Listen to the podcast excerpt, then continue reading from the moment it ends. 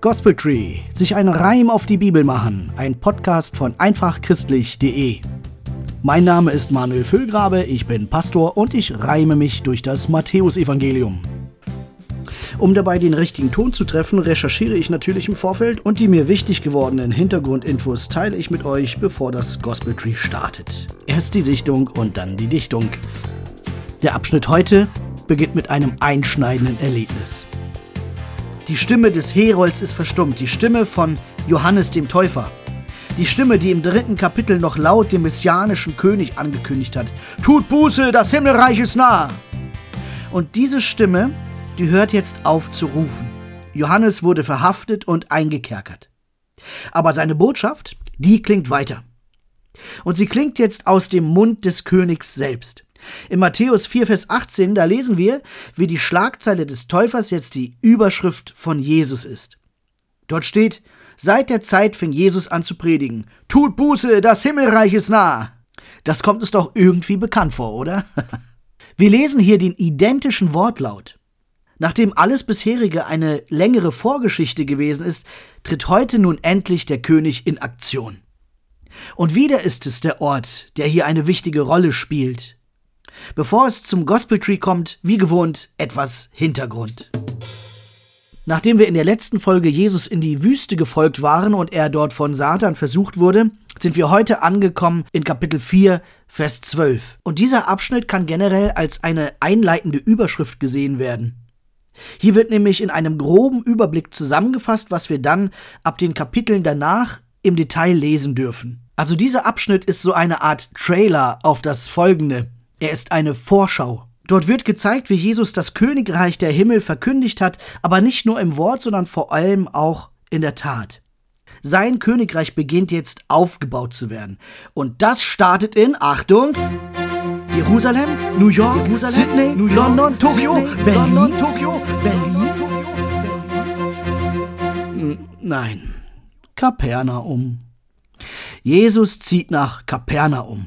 Anders ausgesprochen, Kapharnaum. Es heißt übersetzt das Dorf von Nahum. Kapharnahum im Original. Das Wort, das hier mit Dorf übersetzt wird, ist Kafar. Das hört sich nicht nur zufällig nach Kaf an.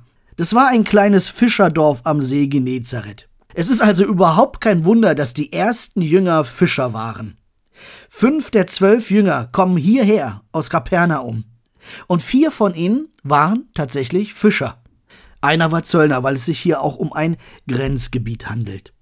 Und jetzt wird spannend, wenn wir uns diesen Ort nochmal im Detail anschauen. Der Ort, wo Jesus jetzt mit seinem Wirken beginnt, wo er sein Reich aufbaut, der stellt einen enormen Kontrast zu der eben noch gelesenen Versuchungsszene dar.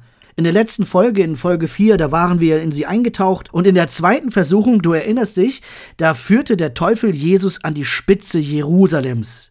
Er stellte ihn auf die Tempelzinne.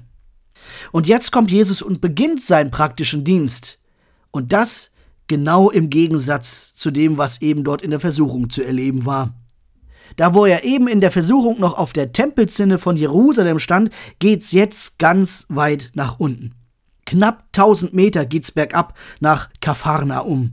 Das wird allein schon deutlich, wenn man sich den Meeresspiegel anschaut. Jerusalem liegt nämlich mehr als 700 Meter über dem Meeresspiegel und Kapharnaum liegt mehr als 200 Meter unter dem Meeresspiegel.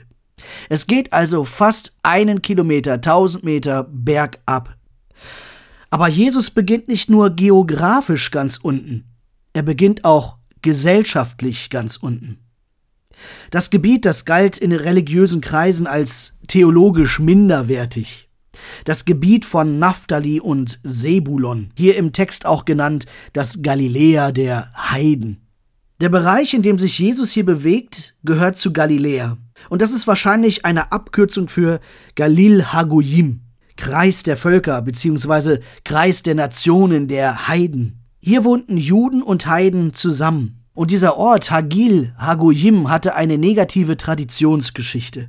800 Jahre war es ungefähr her, da hatte Israel genau hier eine seiner größten Niederlagen erlebt. Die Assyrer besiegten Israel und deportierten darauf die jüdische Oberschicht. Und an ihrer Stelle siedelten sie dann im sogenannten Galiläa andere Völker an. Das heißt, die jüdische Identität wurde absolut durchgerüttelt in dieser Zeit.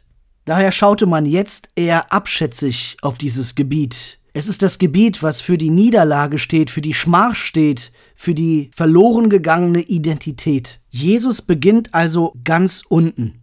Er fühlt sich als neuer König nicht als etwas Besseres. Er lebt mit den abschätzig Beachteten. Ja, er ist sogar einer von ihnen. Ich frage mich, ob er gemeinsam mit ihnen auch gesächselt hat.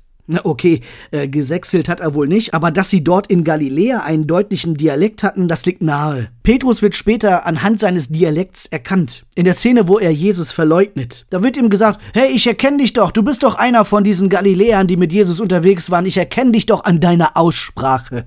Also ich kann mir gut vorstellen, dass auch Jesus Dialekt hatte. Der ist einer von uns. Ich denke, das wird auch einen großen Teil seiner Anziehungskraft ausgemacht haben. Es ist ja wirklich erstaunlich, wie die Menschen ihm nachgefolgt sind. Besonders seine ersten Jünger, wie wir jetzt das hier auch lesen in diesem Abschnitt. Sie lassen alles stehen und liegen.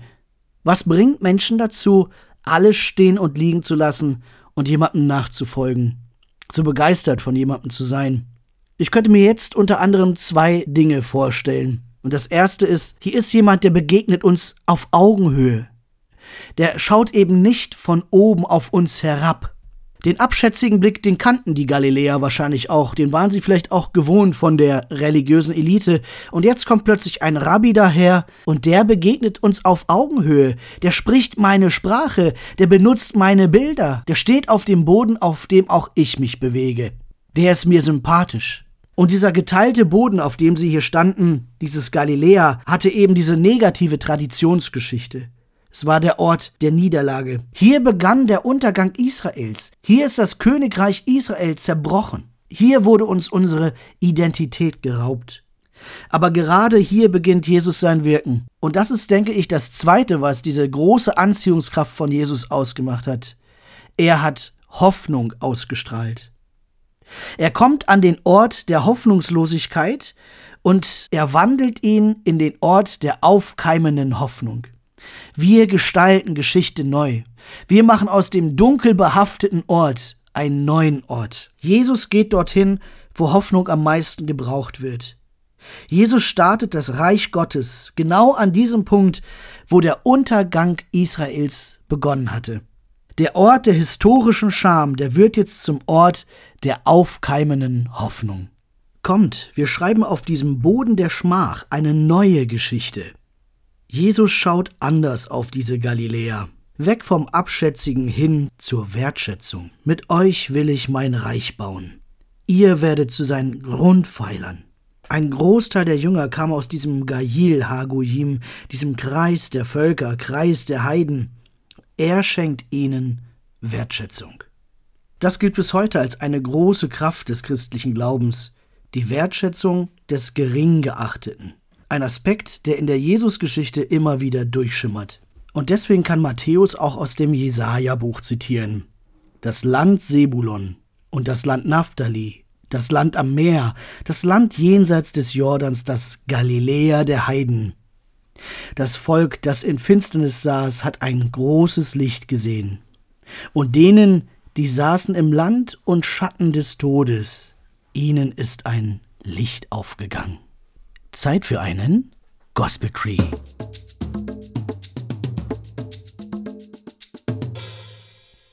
Der Täufer, gefangen im Warteraum des Todes, dort im Kerker des Antipas Herodes. Doch sie klingt weiter seine einstige Kunde, nun kommt sie aus Jesu messianischem Munde. Jetzt beginnt's, er tritt in Großaktion und dafür wird er in Kapernaum wohnen. Für die geistliche Elite zählt's eher zum verachteten Gebiete.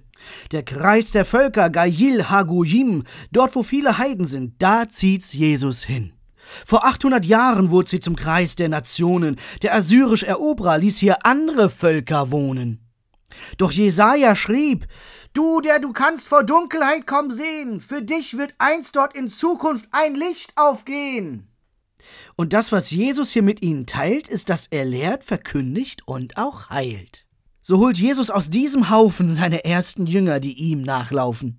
Denn dort stand er am See und sprach: Lasst alles liegen und folgt mir nach. Mit euch will ich was bewegen, als Menschenfischer auf meinen Wegen. Simon, den er später Petrus nennt, unter welchem Namen ihn man dann kennt. Sein Bruder Andreas, der einen griechischen Namen trägt, obwohl er hier in Israel lebt. So lassen auch Johannes und Jakobus, der Bruder, ihren Vater dort allein zurück am Ruder. Was hat diese Brüder so bewogen, dass sie sofort mit ihm durch die Gegend zogen? Dieser Jesus, er strahlt was aus. Mit ihm kam Licht in jedes Haus. Aufgrund seiner Herrlichkeit ich ihm nachlief, das schreibt Petrus in 1 Vers 16 in seinem zweiten Brief. Jesus macht es hell. Das sagt Matthäus hier zum Überblick ganz schnell. Doch erwartet mehr in den nächsten Folgen, weil hier geht der Autor dann richtig ins Detail. Für uns bleibt vorerst der Botschaftskern, Jesus wird zur Hoffnung für nah und fern. Bis zum nächsten Mal, bleibt fröhlich.